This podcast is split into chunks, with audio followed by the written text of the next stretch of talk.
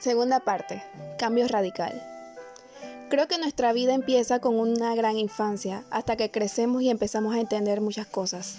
Hay una época en particular que cada joven pasa y es el suicidio. A los 12 años fue la primera vez que intenté suicidarme. Este fue el punto donde toda mi vida dio un cambio radical. A mis 14 años me autolesionaba.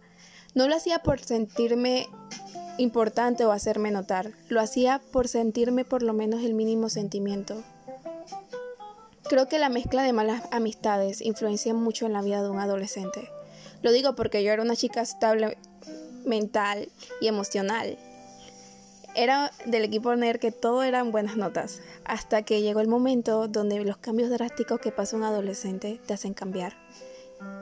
¿Quién eres el de la noche a la mañana?